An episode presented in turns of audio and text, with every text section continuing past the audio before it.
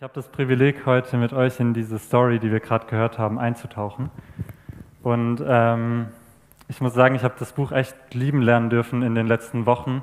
Und äh, ich ja, hoffe, dass ich das heute ein bisschen an euch weitergeben darf. Und ähm, kurzer Hinweis vorweg, ich, hab, ich wurde in der Vorbereitung sehr geprägt von ähm, äh, einem Buch von Tim Keller mit dem Titel The Prodigal Prophet. Also für alle, die vielleicht Bock haben, danach noch tiefer einzusteigen oder mindestens mal als äh, Reference, ähm, vorweg dieses Buch. Aber lasst uns jetzt eintauchen in die äh, Story von diesem sympathischen Zeitgenossen Jona. Äh, ich will das mit euch entlang des Textes an fünf Abschnitten machen. Ähm, ihr seht die auch schon hinter mir. Ähm, und lasst uns einfach direkt reingehen in erstens die Flucht vor Gott. Wir hören in der Story, oder die Story, die Andi gerade vorgelesen hat, beginnt damit, ähm, dass Gott einen ziemlich klaren Auftrag an Jona gibt. Er sagt zu ihm, geh nach Ninive und predige diese, gegen diese Stadt. Und Jona geht nach Jaffo, um in ein Schiff nach Tarsis zu steigen. Um die Dimension da ein bisschen besser verstehen zu können, habe ich euch meine Karte mitgebracht. Ähm, ich hoffe, ihr äh, kommt mit dem Englischen klar, aber das kriegt ihr hin. Wir haben hier rechts Ninive, ähm, hier unten Joffa, Joffa, wo Jona in das Boot steigt, und hier ganz drüben im heutigen Südspanien Tarsis. Man kann also sagen, dass Jona so weit wie möglich in die andere Richtung geht, wie Gott es ihm gesagt hat. Und spätestens jetzt, wenn man diese Karte so sieht, muss man berechtigterweise die Frage stellen, warum läuft Jona weg? Ähm, ich glaube, dieser Motivation Jonas wegzulaufen liegen unter anderem, es gibt bestimmt noch mehr, aber unter anderem drei Probleme zugrunde. Das erste ist ein praktisches, das zweite ein theologisches und das dritte ist ein Herzensproblem. Was meine ich damit? Ähm, Jona ist ein Israelit und Ninive ist damals die Hauptstadt vom Assyrischen Reich. Das Assyrische Reich ist eine brutale Kriegsnation, die nicht nur bekannt waren für ihre Grausamkeiten, sondern bis heute dafür bekannt sind, dass sie diese Grausamkeiten auch noch mit Stolz dokumentiert, aufgeschrieben und verbreitet haben. Und ähm, Israel, also die Nation, von der Jonas stammt, ist der politische Feind Assyriens. Ähm, Jona wollte da nicht hin und er sieht auch nicht wirklich Erfolgsaussichten für seine Mission. Ähm, wir sehen an der heutigen Welt, äh, mal wieder ziemlich nah, was es bedeutet, wenn zwei Nationen im Krieg sind. Und äh, ich glaube, es ist irgendwie nachvollziehbar, dass Jona da nicht so Lust hat, hinzugehen. Ähm, Im besten Fall hören die Leute in Ninive nicht auf ihm und im schlimmsten Fall muss er damit rechnen, dass er umgebracht wird. Das theologische Problem ist, dass Jona ein Prophet ist. Er weiß ganz genau, was es bedeutet, wenn Gott eine Warnung an ein Volk schickt. Es bedeutet, dass dieses Volk unter Umständen die Möglichkeit bekommt, umzukehren und Gottes Gnade zu empfangen. Das kann man zum Beispiel in Jeremia 18,7 lesen. Und Jona will das nicht. Jona will, dass äh, Ninive bis auf den letzten Mann vernichtet wird. Und es ist doch eigentlich auch nur das einzig Logische, oder? Ich meine, Gott ist der Gott, der Israel auserwählt und gesegnet hat. Wie sollte Gott sein Versprechen, Israel zu halten, äh, zu segnen halten und gleichzeitig Israels Feinden die Möglichkeit zur Umkehr geben. Es macht doch überhaupt keinen Sinn, dass dieser Gott diese Botschaft nach Ninive schickt. Diese Spannung, die hier aufkommt, ist letztendlich eine Spannung in Jonas Gottesbild. Und was darunter liegt als unterste Frage, ist eigentlich nichts anderes als die Frage, wie kann Gott gleichzeitig gerecht und gnädig sein? Aber noch viel, viel tiefer liegt ein Herzensproblem bei Jona. Man darf, man muss Jona die Frage stellen, vertraut er Gott oder vertraut er sich selbst? Könnte es sein, dass auch wenn er es nicht sieht, in diesem Auftrag von Gott etwas Gutes steckt? Und jetzt an diesem Punkt, äh, Ladies and Gentlemen, sind wir hier spätestens alle mit im Boot. Vertraust du Gott oder vertraust du dir selbst? Vertraust du Gottes Wort, auch wenn es für dich keinen Sinn ergibt? Vertraust du, dass Gott dein Bestes sogar noch mehr im Sinne hat als du selber, auch wenn er zu dir Dinge redet, die du vielleicht überhaupt nicht hören möchtest? Vertraust du ultimativ auf Gott oder auf dich? Ihr seht, in diesen ersten Zeilen von Jona werden ein paar riesige Spannungen eigentlich der ganzen Bibel und auch unseres Lebens heute aufgeworfen. Wo ist unser Herz wirklich? Wo ist unser Gott? Wer ist unser Gott? Und kommt es in deinen Kopf, dass Gott gerecht und gnädig ist, so wie er sich vorstellt? Ich hoffe, dass wir ein paar von diesen Spannungen äh, gemeinsam heute und äh, nächste Woche auflesen können, aber lasst uns einfach mal weiter im Text gehen. Mm, der Text geht weiter mit dem Vers 4. Der Herr schleuderte einen starken Wind auf das Meer. Das Wort, das hier im Hebräischen für schleudern verwendet wird, Gedola, ist ein Wort, das an anderer Stelle verwendet wird, wenn Krieger eine Waffe wie einen Speer schleudern. Jona läuft weg und Gott lässt sie nicht. Er sendet den Sturm. Aber bevor ich dazu komme, will ich zum ersten, eigentlich nicht dem ersten, aber zu einem weiteren, ein bisschen komischen Moment in dieser Geschichte kommen. Jona schläft. Er schläft im Bauch des Fisches und äh, noch nicht im Fisch, dazu kommen wir später, aber er schläft im Bauch dieses Bootes und äh, da draußen tobt ein Riesensturm. Wie kann das sein? Wie kann er schlafen? Nun, vielleicht war der ein oder andere von euch schon mal in einer ähnlichen Situation.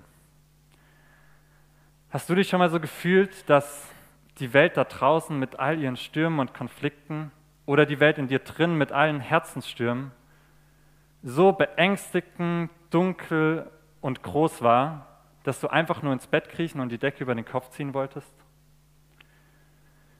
Oder hast du sogar schon mal bewusst gegen Gottes Wille gehandelt? Ganz genau gewusst, was du da tust. Und es hat dich in eine Unruhe versetzt, wo du nirgends Ruhe gefunden hast, außer im Schlaf? Was Jona hier macht, ist nichts anderes als eine Realitätsflucht.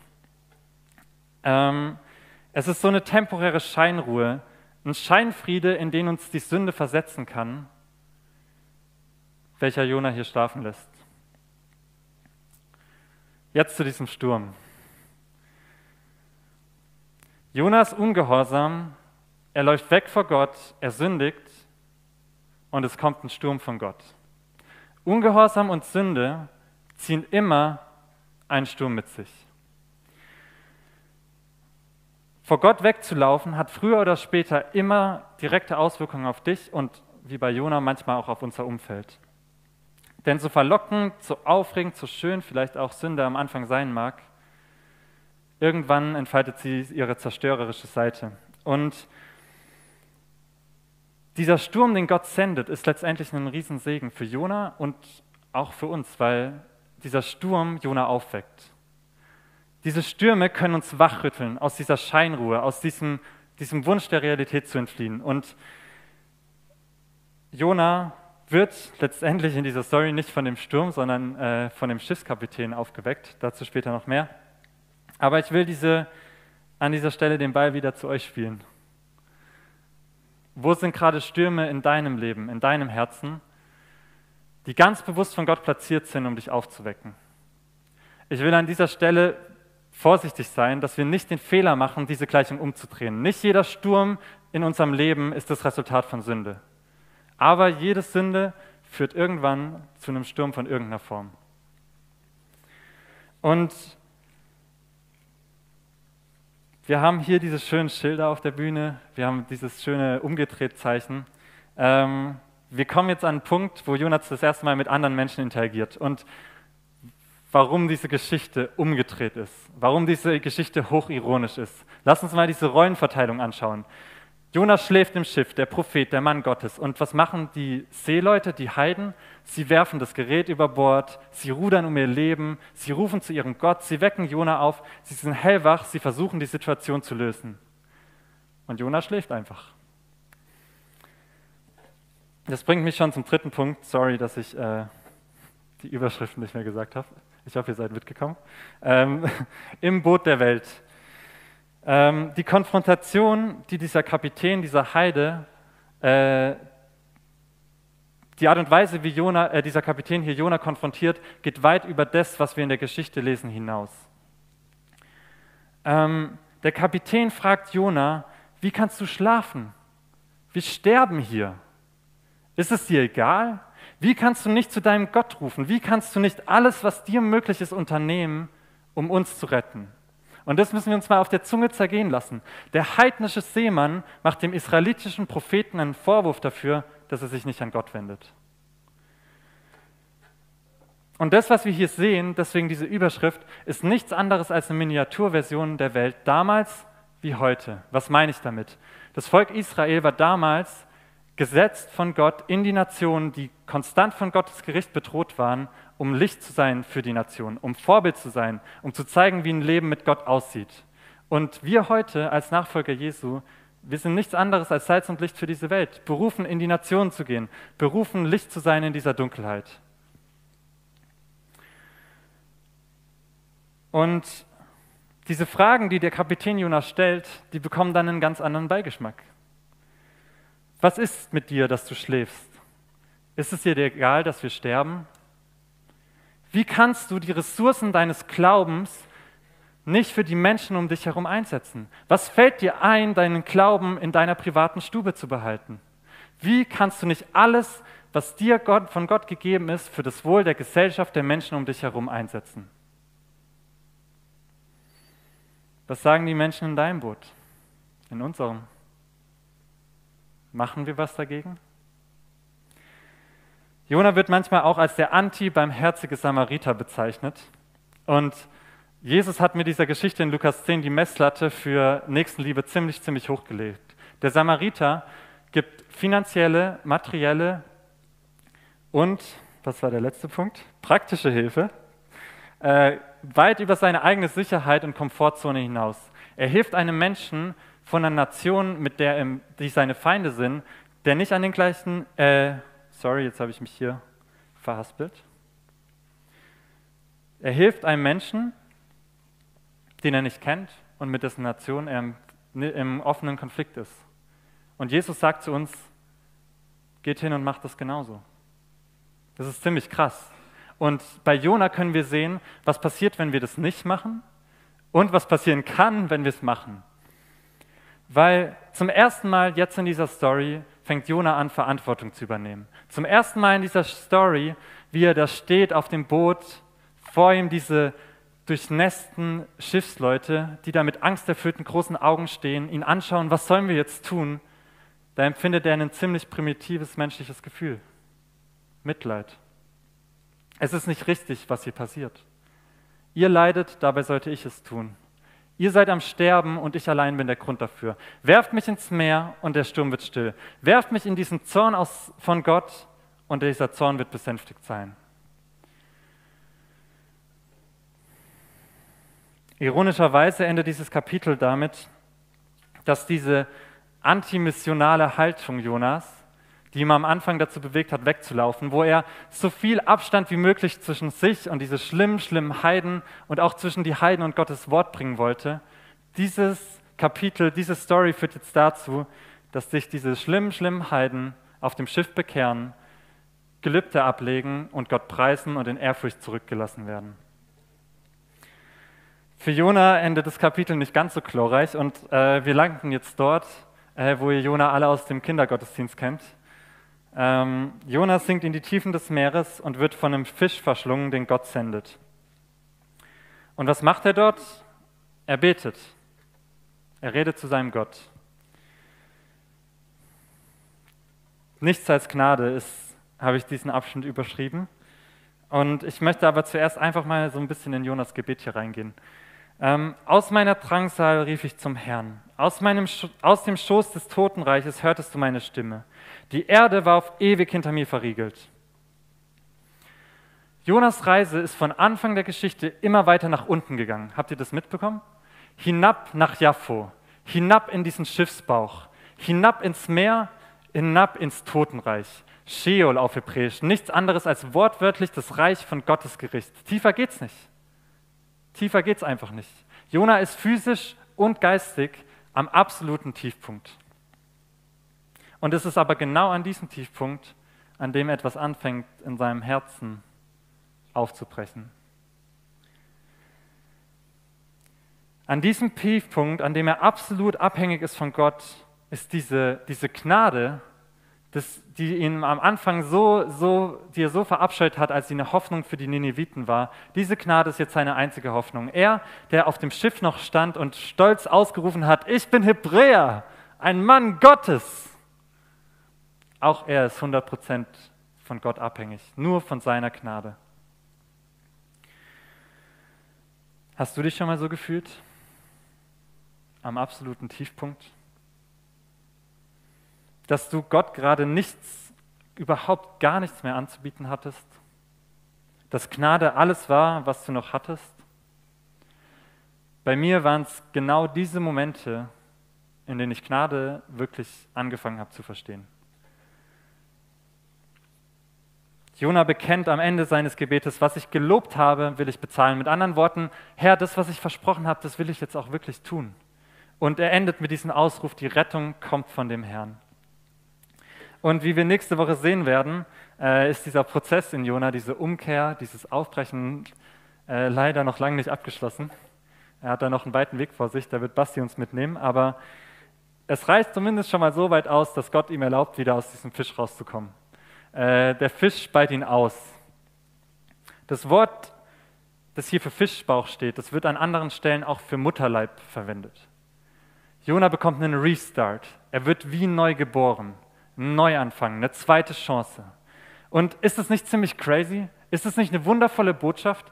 Der Mann Gottes, der weggelaufen ist vor Gott, der weggelaufen ist vor dem Wort, das Gott ihm gegeben hat, der weggelaufen ist vor seinen Mitmenschen, sie verworfen und ignoriert hat, der wird von Gott nicht verworfen. Der wird von Gott nicht ignoriert. Gott nimmt ihn an die Hand und geht mit seinem rebellischen Kind geduldig und gnädig einen Weg, an dem das Herz anfängt aufzubrechen. Unser Gott ist zu heilig und zu liebend gleichzeitig, um uns zu verwerfen. Und er ist zu heilig und zu liebend gleichzeitig, um uns so zu lassen, wie wir sind. Und wieder ist hier der Punkt gekommen, äh, an dem ich den Ball in die Menge spiele. Wo seid ihr an diesem Punkt? Wo arbeitet Gott gerade an eurem Herzen? Lasst ihr es zu oder lauft ihr weg davor? Wenn Gott nach unserem Herz greift, dann ist es oft ziemlich schmerzhaft und ziemlich wundervoll gleichzeitig. Und es sind genau die Momente, in denen wir Gott wirklich kennenlernen, in denen wir Gnade wirklich verstehen. Aber die größte Offenbarung dieser Geschichte, die steht uns eigentlich erst noch bevor. Am Ende spricht Jona, ich habe schon gesagt, die Rettung kommt von dem Herrn. Das bringt mich zum letzten Punkt, selbst aufopfernde Liebe. Und äh, ich hoffe, ihr kommt auf das Wort klar. Es ist, Im Englischen heißt es so schön, the pattern of substitutionary love. Und ich habe versucht, das ein bisschen zu umschreiben. Ist ein bisschen ein Zungenbrecher, aber vielleicht merkt ihr es euch dann. Ähm, der letzte Aufruf, Ausruf von Jona in dieser Story ist, die Rettung kommt von dem Herrn. Es ist der Wendepunkt in dieser Story aber es hat wieder eine Dimension, die viel, viel, viel, viel größer ist als die eigentliche Geschichte. So groß, dass ich euch äh, den roten Faden mitgebracht habe. Der rote Faden, der sich nicht nur durch Jona, sondern die ganze Bibel zieht. Was meine ich damit? Wir sind am Anfang gestartet mit diesen Grundproblemen in Jonas Herzen, diese Spannung und dieser Frage, wie kann Gott gleichzeitig gerecht und gnädig sein? Und kleiner Spoiler, die Antwort auf diese Frage bekommen wir nicht im Buch Jona. Die bekommen wir nicht nächste Woche. Dafür müssen wir rauszoomen aus der Geschichte von Jona und in eine andere Geschichte reintauchen, 800 Jahre ungefähr später. Ich lese euch die mal vor, wenn ihr Bock habt, könnt ihr mit aufschlagen in Markus 4, 35. Und an jenem Tag, als es Abend geworden war, sprach Jesus zu seinen Jüngern, lasst uns hinüberfahren an das jenseitige Ufer. Und nachdem sie die Volksmenge entlassen hatten, nahm sie ihn mit, wie er da im Schiff war. Und es erhob sich ein Sturm und die Wellen schlugen in das Schiff, sodass es sich zu füllen begann. Und er war hinten auf dem Schiff und schlief auf einem Kissen. Und sie weckten ihn auf und sprachen zu ihm, Meister, kümmert es dich nicht, dass wir umkommen? Und er stand auf, befahl dem Wind und sprach zur See, Schweig, werde still. Da legte sich der Wind und es entstand eine große Stille. Und er sprach zu ihnen, was seid ihr so furchtsam? Wie habt ihr keinen Glauben? Und sie gerieten in große Furcht und sprachen zueinander, wer ist denn dieser, dass auch der Wind und die See ihm gehorchen? Kommt euch dieses Schema irgendwie annähernd bekannt vor? Wir haben eine Hauptperson, dieses Mal Jesus, der mit einer Gruppe von Menschen, diesmal seinen Jüngern, auf einem Boot ist. Wieder kommt ein Sturm, wieder droht dieses Boot zu zerbrechen. Wieder schläft die Hauptperson im Boot und die Mitfahrer wecken ihn voller Entsetzen auf. Wie kannst du schlafen? Wir sterben. Und wieder führt die Handlung der Hauptperson dazu, dass der Sturm gestillt wird. Und letztendlich die Mitfahrer auch in Ehrfurcht zurückbleiben. Die entscheidenden zwei Unterschiede dieses Mal sind jedoch, Jesus schläft in diesem Boot nicht, weil er vor Gott wegläuft, sondern weil er im perfekten Frieden mit Gott ist. Er vertraut darauf, dass egal welche Stürme um ihn drumherum sind, er schlafen kann, weil Gott alles in seiner Hand hat. Und er springt nicht ins Wasser, sondern er spricht zu dem Sturm und sagt, schweig, werde still. Aber auch Jesus wird in den Sturm geworfen.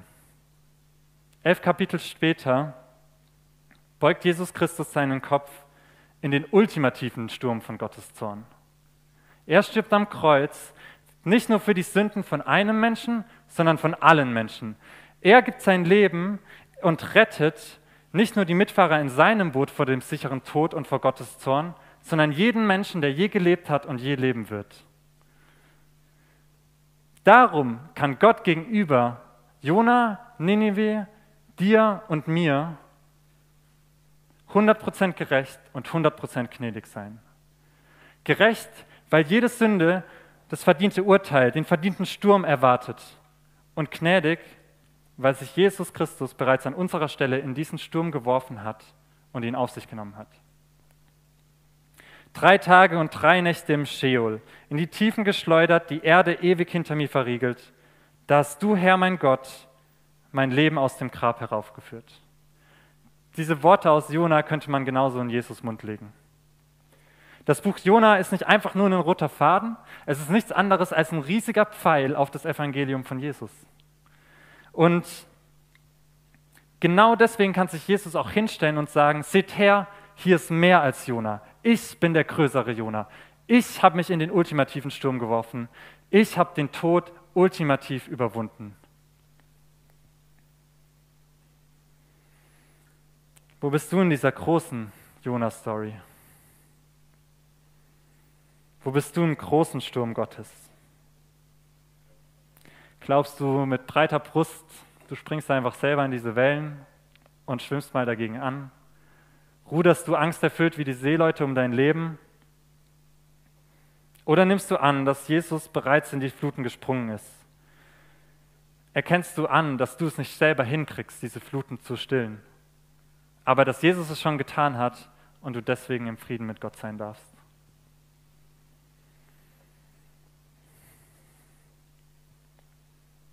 Die Flucht vor Gott, die Stürme des Lebens, das Boot der Welt, diese unbeschreibliche Gnade, selbstaufopfernde Liebe. Was macht das alles mit dir heute? Wo bist du in all diesen Punkten? Wo läufst du weg vor Gott? Welche Stürme sind in deinem Herzen? Welche davon sind ganz bewusst platziert, um dich aufzuwecken? Welche Not herrscht in deinem Boot? Was muss in dir, in deinem Herzen, in deiner Identität, in deinem Gottesbild zerbrechen, damit Gott es wieder neu machen kann? Und ultimativ, wie reagierst du auf den größeren Jona? Ich hoffe, dass ähm, irgendwas von dem Gesagten von den Fragen, von diesen Punkten sich jetzt gerade so anfühlt, wie wenn Gott dann nach deinem Herzen greift. Und ich will dich einladen, das zuzulassen. Auch wenn es schmerzhaft ist. Auch wenn es wunderschön ist. Und wir wollen das jetzt auch gleich noch ganz praktisch machen. Ähm, wir haben jetzt gleich noch mal eine Zeit, die ein bisschen ruhiger ist, ein bisschen, äh, bisschen Musik, ein bisschen Lobpreis. Hinten gibt es die Möglichkeit für euch, BGW zu empfangen, wenn ihr das möchtet. Und ich will euch echt einfach nur einladen, ähm, auch aus der Zeit, in der ich jetzt persönlich komme mit dieser Jona-Story und, und persönlichen Jona-Erlebnissen.